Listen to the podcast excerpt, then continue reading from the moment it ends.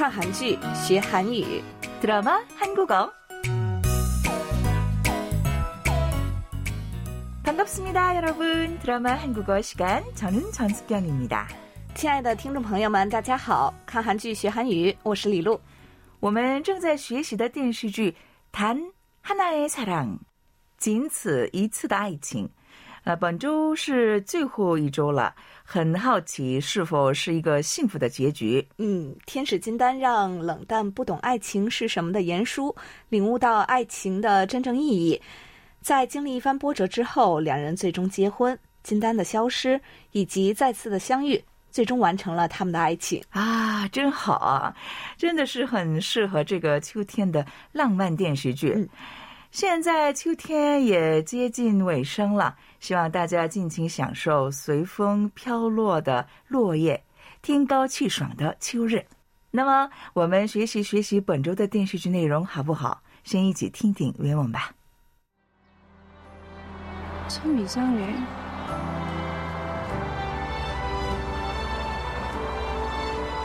김단이랑 보낸 시간 고작 한 계절인데.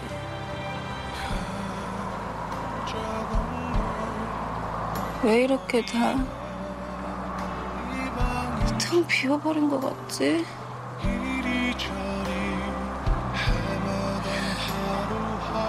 씩씩하게 살 거야. 그럴 건데. 가끔씩만 너 생각하면서 울게.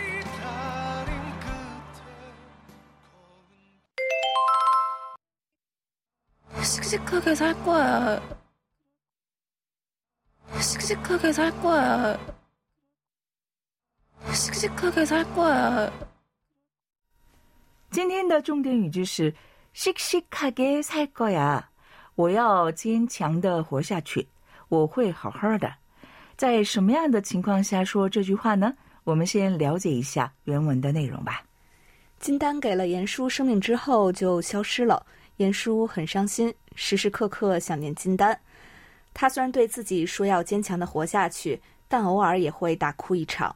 画面上是严叔在自言自语，但事实上天使金丹在旁边看着他的场面。嗯，严叔说“씩씩하게살 거야”，“씩씩하다”是坚强，“살 거야”要活下去，“씩씩하게살 거야”，我要坚强的活下去。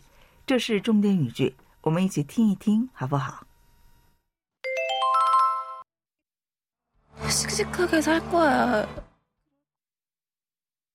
씩씩하게 살 거야. 씩씩하게 살 거야. 그럼 이제 본문 내용을 같이 공부해 볼까요? 옌수 自言自语说：“참 이상해.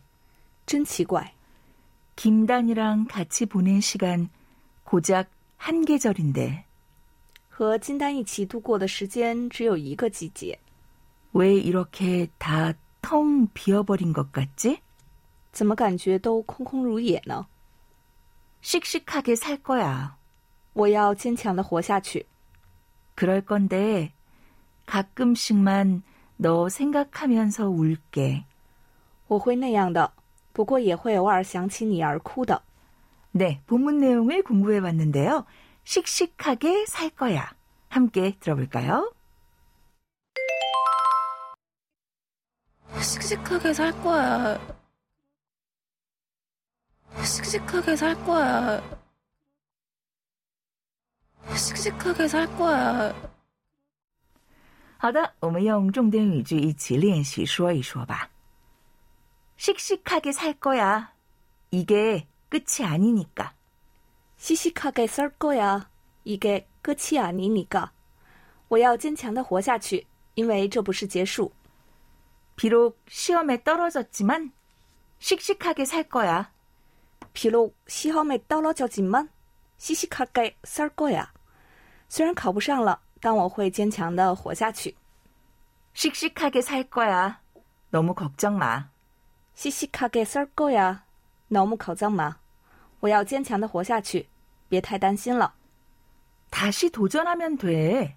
씩씩하게 살 거야. 다시 도전하면 돼. 시시하게 살 거야. 重新挑战就行了。我要坚强的活下去。